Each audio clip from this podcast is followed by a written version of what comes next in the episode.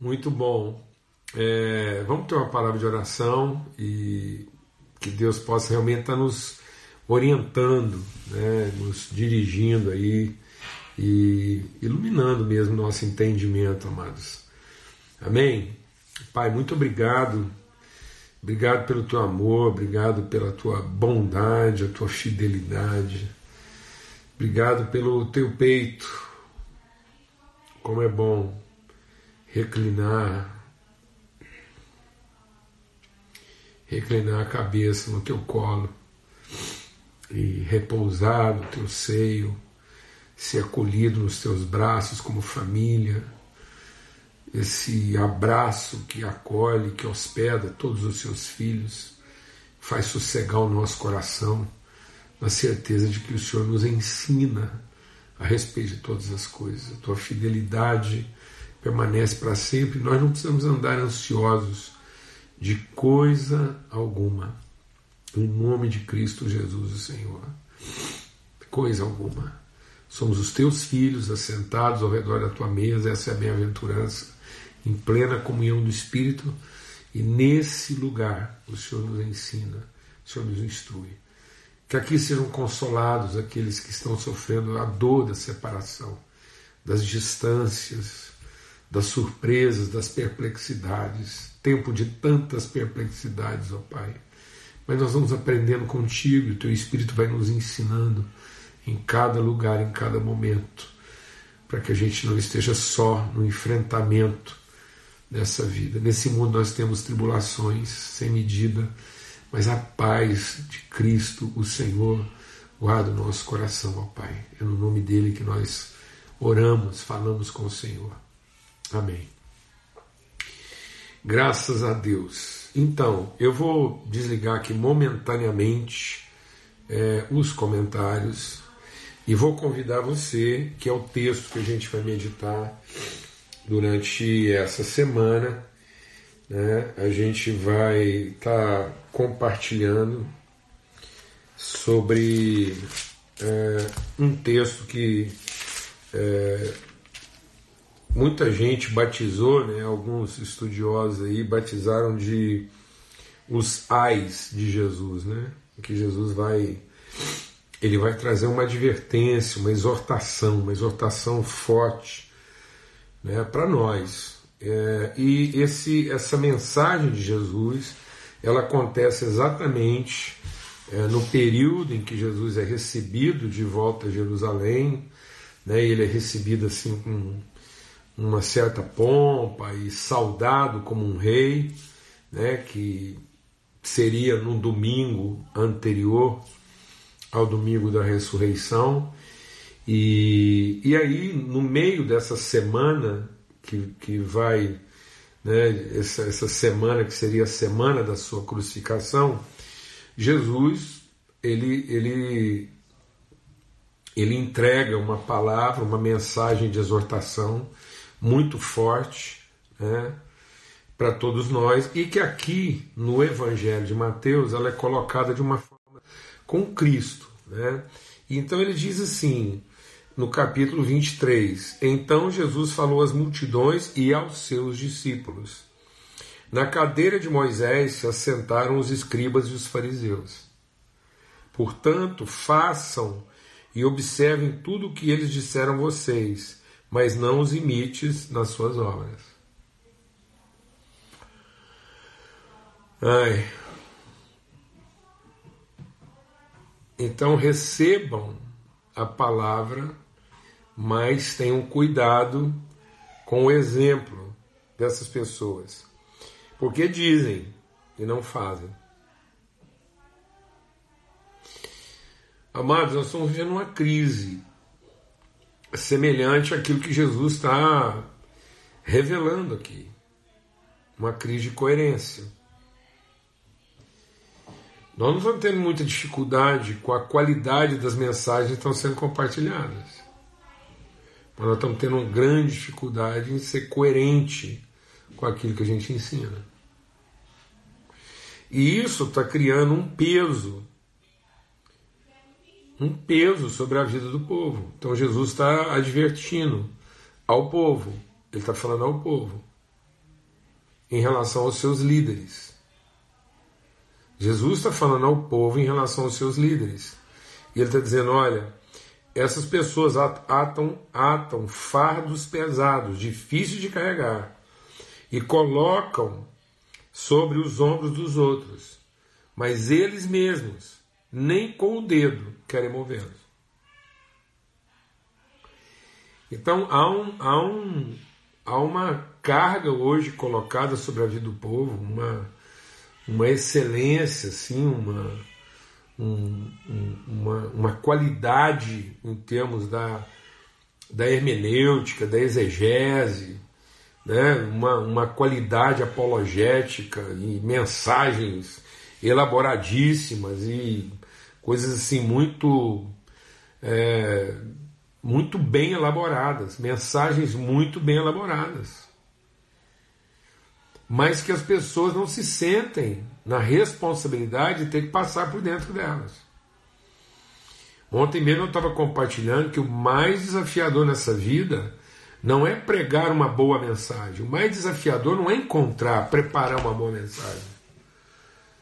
O mais desafiador não é montar uma escola que ensine as pessoas a pregar bem. O mais desafiador é é, ser uma inspiração na vida das pessoas para que elas possam ser coerentes com aquilo que elas estão pregando. Talvez a gente pudesse abaixar um pouco o nível das mensagens que nós estamos ensinando e ter mais coerência com elas. Talvez fosse o momento da gente pregar o, o, o, um versículo curto. Talvez fosse tempo agora da gente passar os próximos dez anos meditando sobre um único versículo: Deus é amor. Pronto. Vamos meditar nisso a exaustão. Mas vamos ser coerentes com essa palavra. Vamos entrar nessa palavra com toda a profundidade a que ela nos evoca, nos chama, nos convida. Vamos pegar o menor versículo da Bíblia. Jesus chorou. Pronto, e vamos meditar, vamos, vamos virar esse versículo de todos os ângulos que a gente pode ser avaliado. Mas vamos colocar em prática, vamos ter o mesmo sentimento, o mesmo coração que levou Jesus a chorar pela cidade, chorar pelo amigo. Seguramente nós estamos precisando de um pouco, de um pouco é, é, menos de sofisticação hermenêutica, exegética e um pouco mais de, de intensidade nas afeições. Lembrar que o que nos move é o amor e não a vaidade.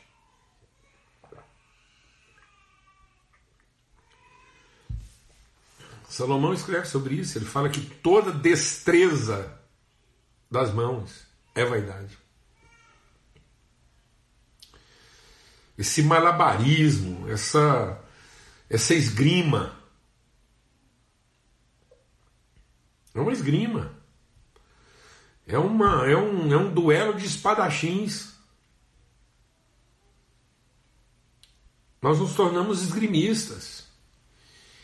E, e, e, a palavra de Deus diz que isso é vaidade. Vaidade. Vaidade nossa o povo pode ser transformado com mensagens bem mais simples, bem mais rústicas às vezes, mas com muito mais honestidade, com muito mais identidade, com muito mais integridade. Amém? É disso que Jesus está falando. E aí ele diz: praticam todas as suas obras a fim de serem vistos pelos outros. Tá vendo? Toda destreza de mãos é o quê? Vaidade. Então essa coisa hoje de ser admirado de, por, uma, por uma multidão, de ser, de ser assim, aclamado.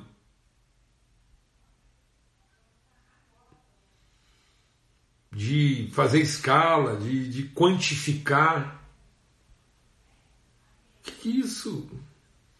E aí Jesus diz, e ele alargam os seus filactérios e alongam as franjas das suas capas. Ou seja, eles cada vez mais sofisticam, há uma sofisticação cada vez maior. É, é como se a, a, a, o aparato, né? O aparato acadêmico representasse mais do que a vida. Do que a vida. Nós podemos citar 200 autores, no fim, o que vai contar é a vida. É a vida. É isso que vai transformar o povo, vai fazer diferença nas famílias. Em nome de Cristo Jesus.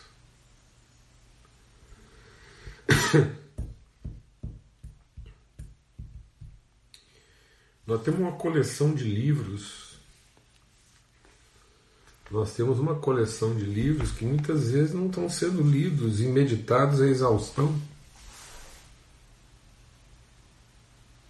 com a profundidade. E num certo sentido seria suficiente. Ou não?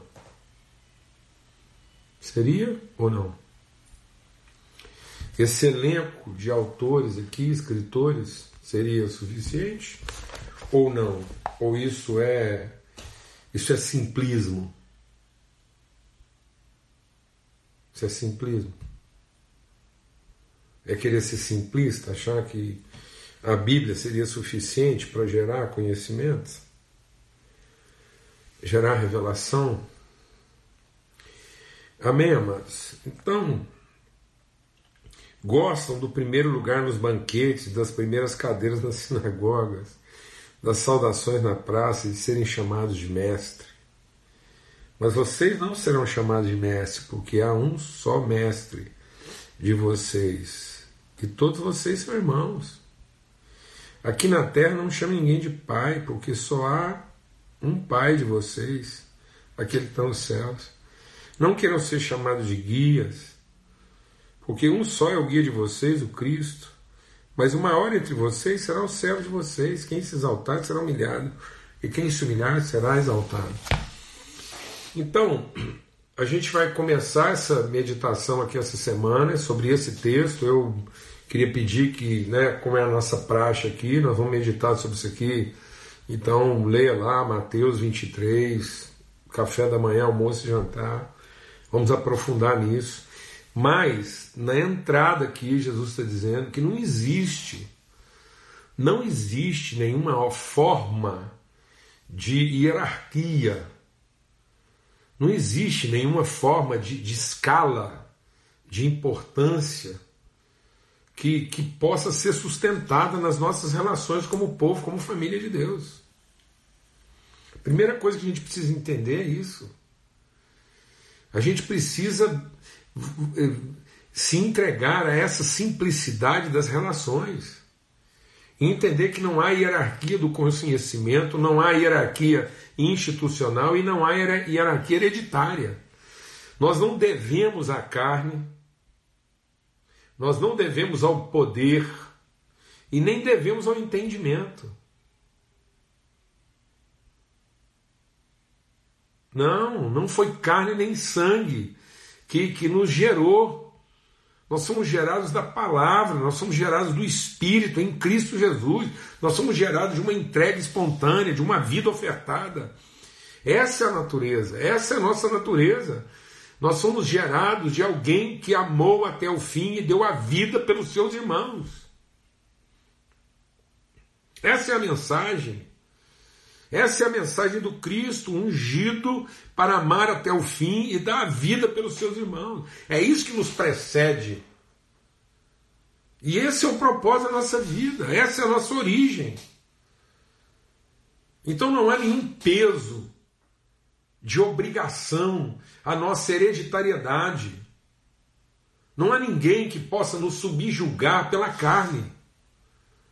Não há, não há história humana feita pelo homem, construindo, não há poder humano. Nós não somos devedores nem escravos de nenhuma hereditariedade, de nenhum histórico construído na capacidade do homem.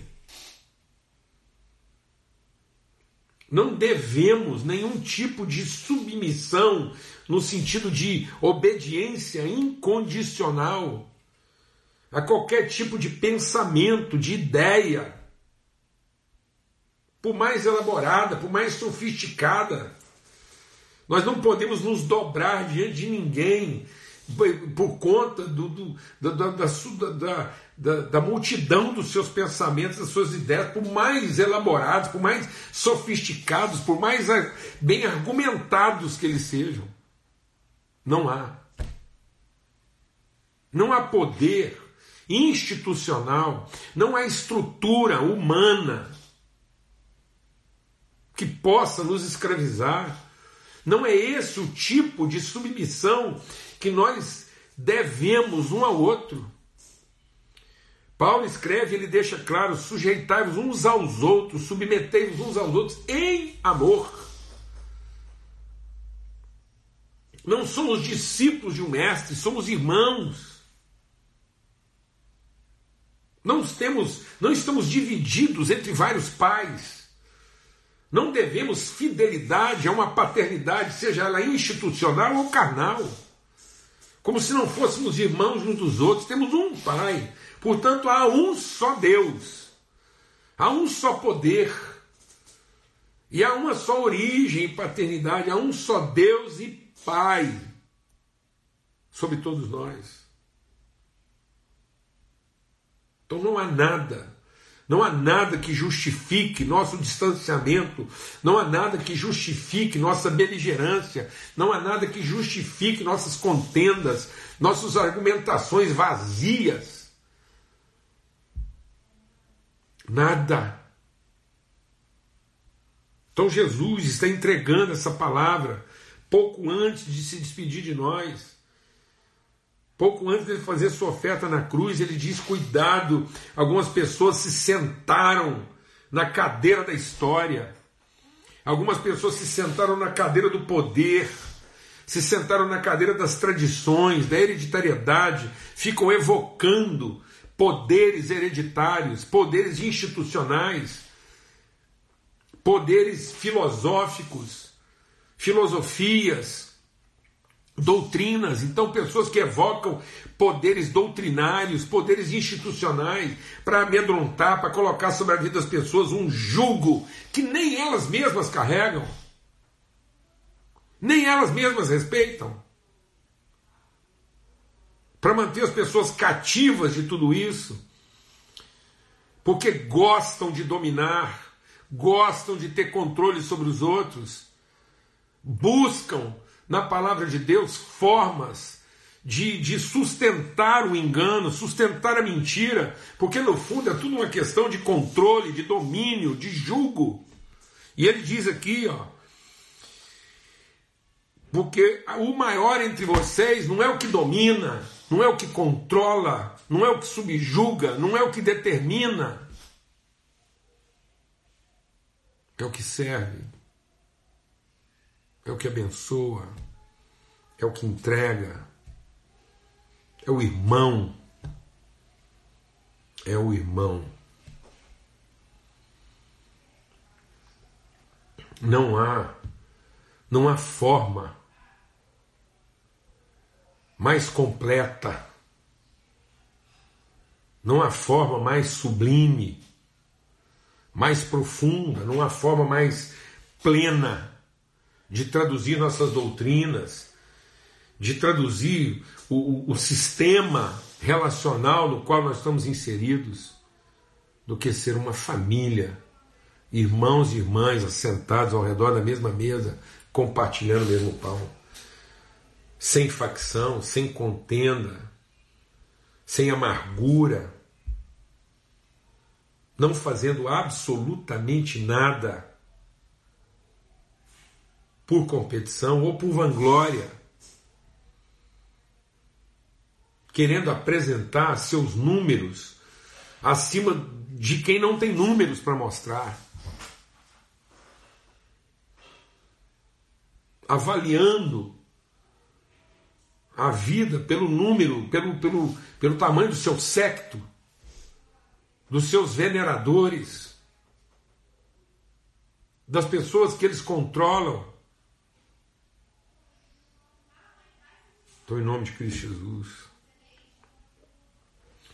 foi para a liberdade que Cristo nos libertou, para sermos verdadeiramente livres. E essa liberdade não quer dizer autonomia, não quer dizer celebrar nossa individualidade.